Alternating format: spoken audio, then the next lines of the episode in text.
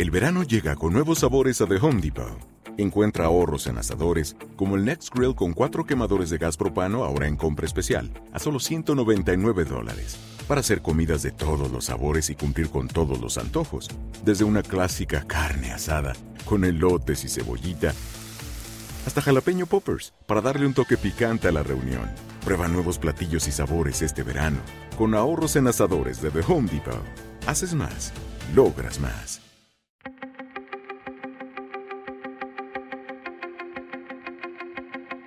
Temas importantes, historias poderosas, voces auténticas. Les habla Jorge Ramos y esto es Contrapoder. Bienvenidos al podcast. Hace solo unos días, cuatro estadounidenses fueron secuestrados justo después de cruzar la frontera de Brownsville, Texas, a Matamoros, México, para un procedimiento médico. Poco después, dos fueron asesinados. Los otros dos ya han sido devueltos a los Estados Unidos. La verdad es que Matamoros ha vivido años de violencia con distintos grupos disputándose el control de la ciudad.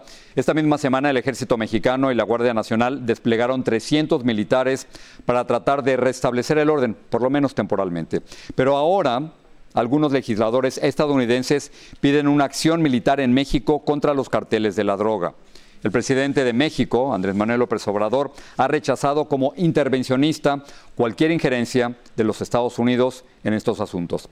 Para hablarnos de esto y de la demanda que ha interpuesto en contra del presidente López Obrador, quería conversar con la profesora del ITAM, con la escritora y columnista Denise Dresser. Y así fue nuestra conversación. Denise, gracias por regresar al programa.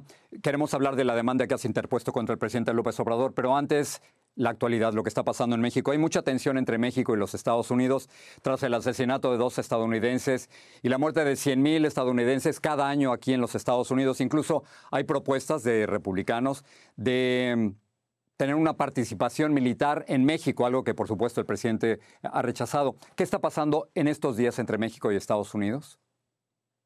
Sí, la tensión ha crecido, sobre todo a raíz del juicio a García Luna, donde lo encontraron culpable el hecho de encontrar culpable eh, por colusión con el narcotráfico a un exdirector de seguridad pública eh, en México abrió la puerta para que en Estados Unidos empezara a ver eh, de una manera mucho más crítica lo que está sucediendo aquí.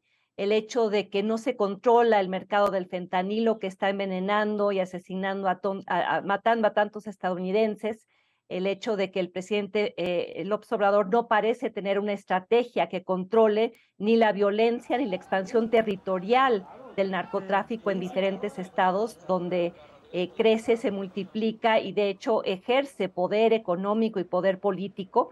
Y esto se ha visto reflejado pues en posturas políticas de prominentes republicanos, incluso demócratas, y pronunciamientos en torno a una, una intervención mucho más abierta por parte de Estados Unidos en el control de un mercado que en realidad, Jorge, es problema de ambos países, no es solo problema mexicano, pero eh, la, la presidencia de López Obrador creo que ha hecho mucho menos que sus contrapartes en términos de controlar el flujo. A pesar de haber militarizado al país, no vemos un descenso ni en la violencia ni en el poder de los cárteles. Exacto, de eso te quería hablar. E, efectivamente, dos estadounidenses murieron en, Matamoros, pero en promedio 86 mexicanos mueren cada día, 10 mujeres son asesinadas cada día sencillamente por, por ser mujeres, pero el presidente insiste en que su estrategia de abrazos no balazos ha tenido resultados. Los datos parecen decir otra cosa. Pero el decir que ha sido una estrategia de abrazos no balazos también es falso. Ha militarizado al país como ningún otro presidente. Eh, lo que sucede es que la estrategia no ha funcionado en términos de reducir los números de homicidios. Es una estrategia que se vende de una manera, pero se instrumenta de otra y el resultado final termina siendo fallido, como tú mismo lo argumentaste en una columna fuiste atacado por el propio presidente que no reconoce ni valida los datos negativos que salen de su propio gobierno. En eso, otra cosa, en, una reciente columna dices, y cito, que desde las mañaneras, las conferencias matutinas de López Obrador, el presidente difama, agrede, miente y busca destruir reputaciones. Tú demandaste al presidente, quien por cierto te ha mencionado 87 veces, por las mentiras que ha dicho sobre ti, llamándote en, un, en una ocasión incluso agente de un gobierno extranjero. Pero perdiste el juicio. La pregunta es, ¿qué sigue ahora, Denise?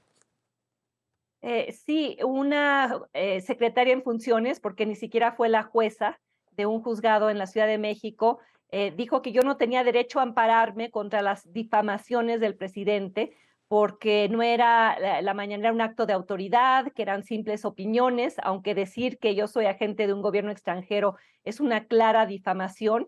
Y, me dijo además en la sentencia que yo ejerciera mi derecho de réplica, lo cual implicaría ir 87 veces a la mañanera para que me diera la misma plataforma, el mismo espacio, porque según la ley, esas son las condiciones de, equidad en las que se debe dar una réplica. Eso nunca va a suceder.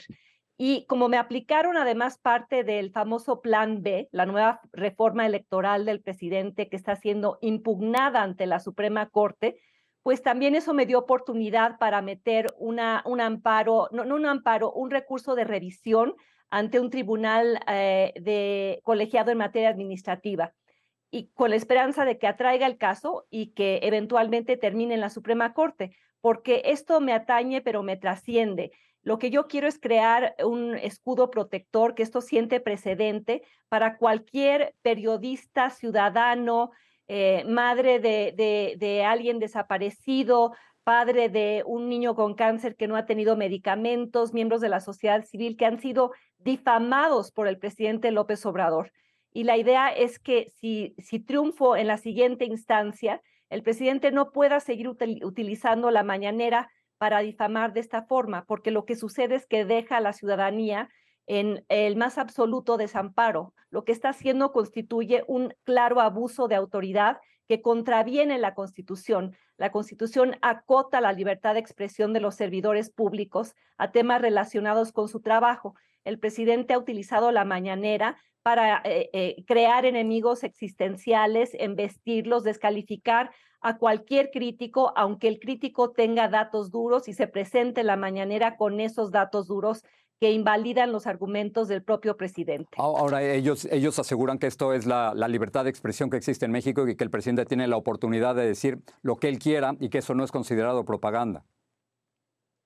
Pues eh, la constitución dice lo contrario y precisamente por eso, por el esfuerzo de este gobierno, por cambiar una ley secundaria, presentarla como una reforma electoral que le da a, a, los funcionarios permiso de decir todo lo que quieran, cuando quieran, y que eso no sea considerado propaganda, es que hay tanta, tantos litigios actualmente llegando a la Suprema Corte acusando al presidente de querer violar la Constitución.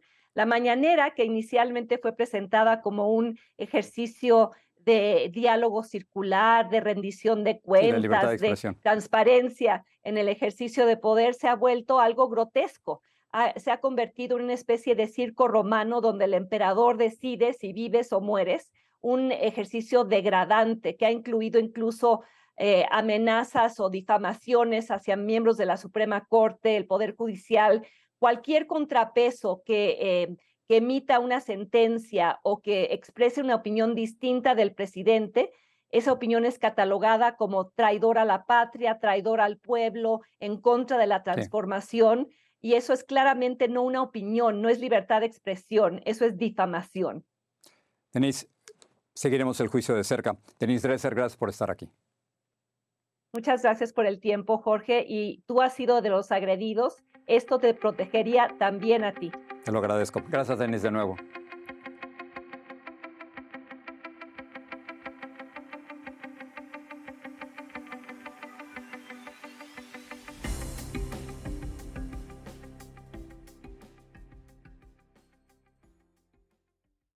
Save big money on plant protection supplies. Now at Menards. Defend your garden with Triazicide Insect Killer. Its fast acting formula protects lawns, vegetables, and many other plants. It kills more than 260 insects by contact, above and below ground. Choose from ready to spray, concentrate, or granular. Save big money on Triazicide Insect Killer at Menards. And check out our weekly flyer on Menards.com for all the great deals happening now. Save